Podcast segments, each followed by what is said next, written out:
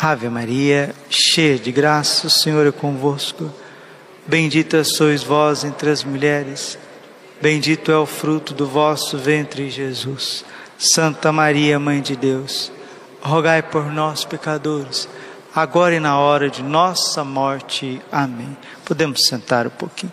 Jesus, manso, humilde de coração, fazei o nosso coração semelhante ao vosso. Hoje comemora-se a memória facultativa do coração eucarístico de Jesus. Quinta-feira, depois do terceiro domingo de Pentecostes. A primeira quinta-feira, depois da solenidade do Sagrado Coração de Jesus. Meus irmãos, nenhuma mente angélica, nem os doutores da igreja, os místicos, podem compreender o amor que Jesus tinha no coração quando ele instituiu o Santíssimo Sacramento do altar. Muitas pessoas católicos acham que a Eucaristia é um símbolo, acham que é uma forma de dizer que Jesus está presente, mas não é nada disso. A crueza, a realidade tão tremenda e profunda da Eucaristia faz com que os santos anjos, muitos santos anjos, vivam rodeados em torno do sacrário. A igreja é católica porque ela tem o corpo e o sangue de Cristo no seu seio. Deus Pai disse isso a Santa Catarina de Sena. Foi na dispensa da hierarquia eclesiástica que eu depositei o corpo e o sangue do meu filho. A minha carne é verdadeiramente uma comida, o meu sangue é verdadeiramente uma bebida. E da onde que saiu o corpo e o sangue de Jesus? Ah, Padre, o corpo e o sangue de Jesus veio de Nossa Senhora? Ah, muito bem, isso mesmo. Toda a humanidade de Cristo ele recebeu da sua Mãe Santíssima Imaculada. Mas o Evangelho está nos dizendo hoje Lucas 22, 14. Desejei ardentemente comer contigo, Padre Braulio, esta ceia antes de sofrer. A gente coloca as coisas muito no genérico, as coisas ficam muito assim no, no maximalismo. Não. Santa Teresinha, no seu gênio de amor, na sua sensibilidade de amor por Jesus, ela diz isso. Se nosso Senhor tivesse que vir a este mundo, encarnar, padecer, morrer, ressuscitar, passar por todas as suas dores, humilhações, por uma única pessoa, assim ele tinha feito, e se fosse necessário, faria de novo. É um amor eterno, um amor total, um amor que não trai, um amor que não não falta nada. Mas a pior miséria que existe é de você ter um amor todo teu, todo para você, que muda as estruturas da tua vida e a gente não faz uso desta misericórdia. Vejam, por exemplo, o quanto que os países estão padecendo. Veja a história humana, o quanto que padece. Aí a gente põe tudo isso na conta da Santa Igreja Católica que tem que evangelizar as pessoas? Não sei, é Deus quem sabe, Ele que irá julgar. Os apóstolos que eram santos, transformados por dentro, né, místicos de sétima morada, depois de Pentecostes, indo aos, ao encontro daqueles que mais precisavam, das culturas que estavam nos confins do mundo, muitos Muitos que receberam a pregação dos apóstolos fecharam o coração à boa nova do Evangelho.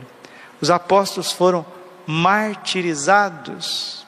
Então a deficiência também não, não está em quem evangeliza. Jesus é perfeito no seu Evangelho, no seu amor, na sua entrega, no seu serviço. Os apóstolos tiveram uma superabundância de graça, derramamento do Espírito Santo, para que pudessem ao encontro formar comunidades, e mesmo assim foram rejeitados. é o mistério da iniquidade. Deus vem ao encontro do ser humano e o ser humano diz: Não quero, você me atrapalha, me tira o meu jeito, tira minha liberdade, não quero, vai embora daqui, sai embora daqui, vou te matar, vou te destruir, vou te prender. É uma loucura, é uma insanidade, mas isso acontece. Mas graças a Deus, quantos que abriram o coração ao amor eucarístico de Jesus? O amor eucarístico de Jesus, ele não faz acepção de pessoas, porque veio das entranhas da misericórdia de Deus o desejo de comer esta ceia conosco. Por isso, oferta um sacrifício de louvor, invocando o nome santo do Senhor. Vou cumprir minhas promessas ao Senhor na presença do seu povo reunido. Tirareis com alegria água das fontes do Salvador. Aqueles que receberam, aqueles que abriram a porta ao jugo suavíssimo de Cristo, esses tiram com alegria água das fontes do Salvador. Esta água, esta fonte de misericórdia infinita é o coração eucarístico de Jesus. Ó sangue e água que jorrastes do coração de Jesus, como fonte de infinita misericórdia para nós, eu confio em vós. Meus irmãos queridos, vamos renovar a nossa fé na presença eucarística de Jesus. Em Fátima, antes das aparições, a divina providência quis que o anjo de Portugal mostrasse para as crianças a divina Eucaristia. Eis aqui o corpo e o sangue do vosso Deus, tão horrivelmente maltratado pelos homens. E o anjo de Portugal ensinou esta oração às três crianças, aos três pastorzinhos de Fátima. Meu Deus, eu creio, adoro, espero e amo-vos. Peço-vos perdão para os que não creem, não adoram, não esperam e não vos amam. E o anjo disse às crianças, está dizendo a todos nós, quem tem ouvidos, que os sagrados corações de Jesus e Maria estão atentos à voz de vossas preces. Os sagrados corações, o sagrado coração eucarístico de Jesus está atento à voz da nossa prece.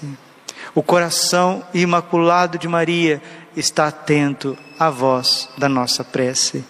E graças a Deus, o Santíssimo Coração de Jesus está derramando o Espírito Santo sobre a igreja, para que a igreja compreenda também que ao lado desses dois corações divinos, de Jesus e de Nossa Senhora, está ali também o coração castíssimo, puríssimo de São José. Nós estamos no ano de São José. E o que, que Deus quer ensinar para nós nesse ano de São José? Que o homem deve ser homem, o pai deve ser pai, que a vida, a vida, a vida de virtudes, a vida de realização de um ser humano passa pelas coisas mais ordinárias. Acordar cedo, dormir mais cedo, saber se portar à mesa, fazer o sinal da cruz, agradecer pela refeição, dialogar, rezar, gastar tempo com as crianças. O pai tem que ter tempo com os filhos. Como que a presença do pai, a voz do pai, só do pai estar tá sentado ali, as crianças dentro de casa, um pai sóbrio, um pai justo, um pai que está sempre recebendo o sacramento da confissão, um pai que ama o coração de Jesus. Esta crise que nós vemos nas famílias é, sobretudo, uma crise de paternidade. E se é uma crise de paternidade, é uma crise também de masculinidade. Porque para ser homem, para ser másculo, não é sair aí fazendo filho nos outros e abandonando, não. Para ser homem tem que ser pai. Toda paternidade vem do alto. Por que, que os homens não sabem amar como Pai? Porque não conhecem o coração eucarístico de Jesus. É do coração eucarístico de Jesus que vem o dom da paternidade, que vem o dom da mansidão, da humildade, da sabedoria, da sobriedade, da pureza, da inteligência, do bom senso, da alegria, da retidão, do entusiasmo. Ah, se os homens conhecessem o coração de Jesus, pais de família, vocês seriam como São José, seriam um candor de pureza, de alegria, teriam mais filhos, mais filhos, porque se os católicos não quiserem ter filhos, como que nós vamos ter uma sociedade católica? Se a sociedade é contra o catolicismo é porque não tem filhos e essas crianças não foram educadas na fé católica, numa cultura católica, numa mentalidade católica, por isso o ateísmo vai tomando conta, devastando as faculdades, e é das faculdades que saem políticos, é das faculdades que saem jornalistas, é das faculdades que saem médicos, é das faculdades que saem administradores, advogados, juristas, profissionais, liberais, funcionários públicos, e aí nós temos um tecido social alheio ao Evangelho, alheio ao próprio ser humano, porque não fizemos o dever de casa, porque ser pai custa, ser mãe custa, ser um sacerdote do coração de Jesus, porque o dom esse dom ardente de comer a Páscoa, de comer a Eucaristia, de instituir a Eucaristia, é também de instituir o sacerdócio católico.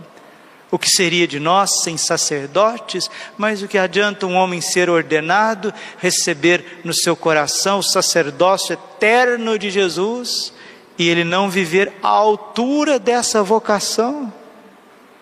São João Maria Vianney sempre dizia: Padre Santo, povo fervoroso. Padre fervoroso, povo piedoso. Padre piedoso, povo mais ou menos. Padre mais ou menos, povo medíocre. Padre medíocre, povo adorador das bestas, adorador dos ídolos. E a queixa não é do Padre Braulio, é de nosso Senhor Jesus Cristo ao Padre Braulio. Jesus está queixando, ele está fazendo uma queixa, ele está fazendo uma reclamação de amor a mim. Ele está me dizendo assim, Jesus, porque eu sou padre, então ele está falando comigo. Quem quiser depois conferir, está no ensino IESO. Ensino IESO significa no peito de Jesus, discípulo amado, São João reclinou na Santa Ceia, a sua cabeça no coração eucarístico de Jesus e ele recebeu graça sobre graça. Ele foi transformado, virou um sacerdote divino, como Jesus, espelho de Jesus. Conviveu com Nossa Senhora, viu o desfecho da história, por onde passava, deixava rastros de amor. Qual que é o segredo de São João? O segredo de São João é porque ele não teve outros amores. Ele não olhou para a esquerda, não olhou para a direita, ele ficou com o coração de Jesus e com o coração imaculado de Maria. Esta é a riqueza de São João. Bonerges, filhos do trovão. São João, São Tiago, são os Bonerges. São Tiago foi o primeiro mártir, irmão dele. São João foi o único apóstolo que foi aos pés da cruz, testemunhou com com seus olhos, testemunha ocular da paixão de nosso Senhor Jesus Cristo. Cuidou de Nossa Senhora em Éfeso, recebeu a revelação do Apocalipse, que é o desfecho da história da igreja e a renovação de todas as coisas. Eu honro aqueles que me honram. 1 Samuel 2,30. Provérbios 8,15. Eu amo aqueles que me amam. Vinde a mim, todos vós e eu vos aliviarei. Mateus 11, 28.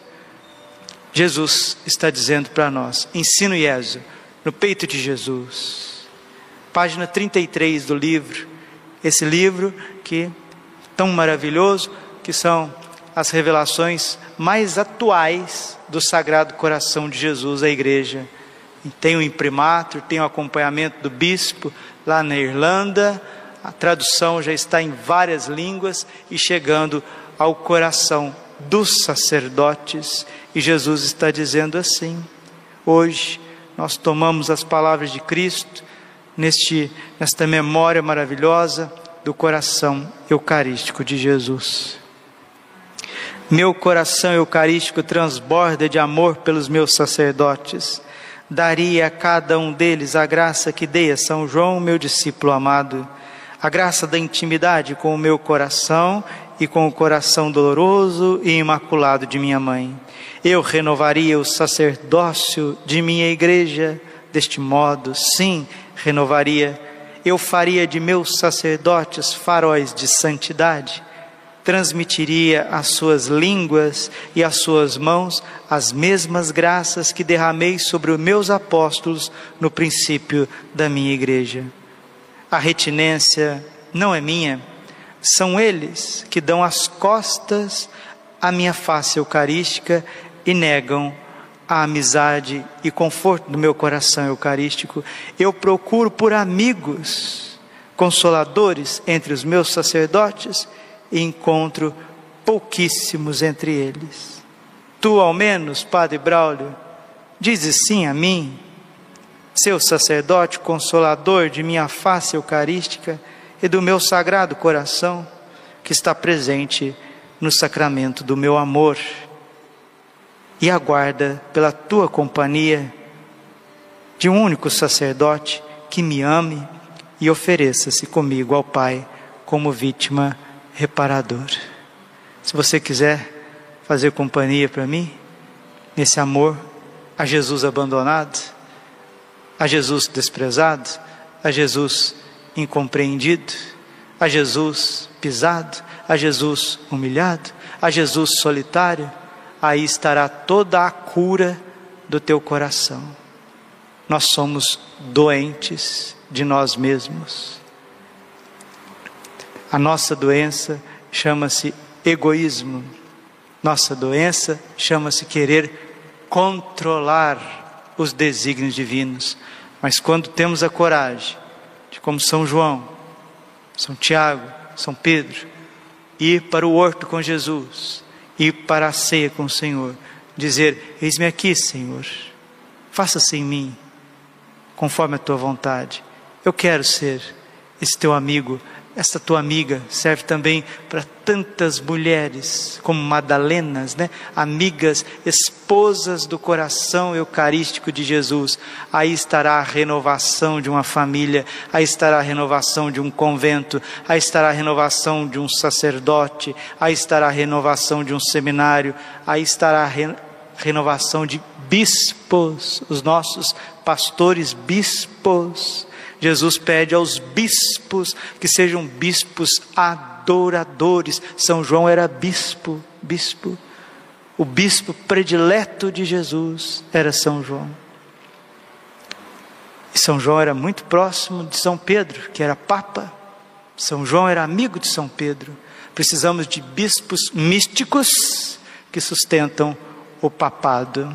Peçamos, meus irmãos, se Jesus desejou ardentemente, nós também precisamos desejar ardentemente estar com Jesus no horto, na Passio Domini, na Santa Missa, com Nossa Senhora no Rosário. E aí tudo será novo, tudo será renovado, tudo tomará uma dimensão mais profunda. São Paulo sabe disso. São Paulo tem essa experiência. E ele disse para nós hoje, na leitura que ouvimos, Efésios capítulo 3, profundíssimo. Sou o último de todos os santos. Recebi essa graça de anunciar aos pagãos a insondável riqueza de Cristo e de mostrar a todos como Deus realiza o seu mistério desde sempre escondido nele, o Criador do universo.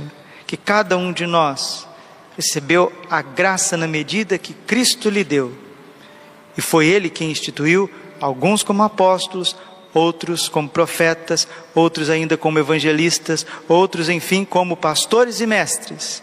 Assim, ele capacitou os santos para o ministério, para edificar o corpo de Cristo, até que cheguemos todos, todos juntos, à unidade da fé e do conhecimento do Filho de Deus, ao estado de homem perfeito, todos, à estatura de Cristo em sua plenitude. Madre Teresa de Calcutá, Santa Teresa de Calcutá, que era uma amicíssima do coração eucarístico de Jesus, adorava Jesus quatro horas por dia, seis horas por dia.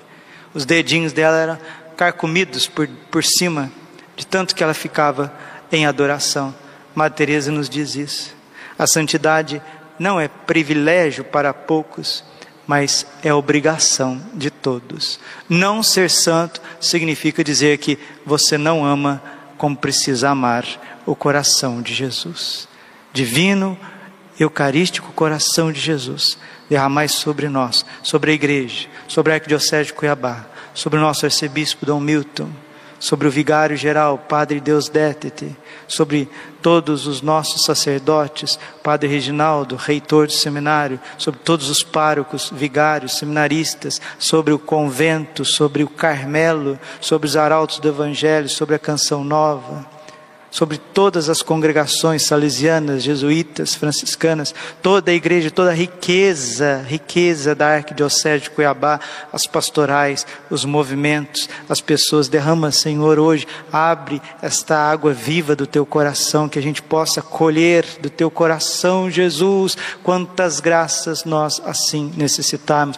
Olha pelo nosso núncio apostólico, pela CNBB, pelo Papa Francisco, por todo o Brasil, pela terra de Santa Cruz cruz, derrama o teu Espírito Santo sobre as crianças, sobre os jovens, Senhor, derrama essas águas vivas, renova a face da terra, vem sobre nós, Senhor Espírito Santo, vem Jesus, porque tu és quem batiza no Espírito Santo, tu quem renova a face da terra, tu que levas os nossos corações ao alto, tu que renova todas as coisas, vem, Senhor Jesus, com teu Espírito Santo, liberta as casas, Senhor, da opressão do maligno, tira as crianças, Senhor, desta opressão do maligno, coloca cada vez mais juízo no coração dos homens, São José, Nossa Senhora, liberta as mulheres do espírito de impureza, espírito de sedução, tire as drogas da juventude, tire essa dependência de internet, de redes sociais, vem fazendo uma obra nova, Senhor, na nossa vida.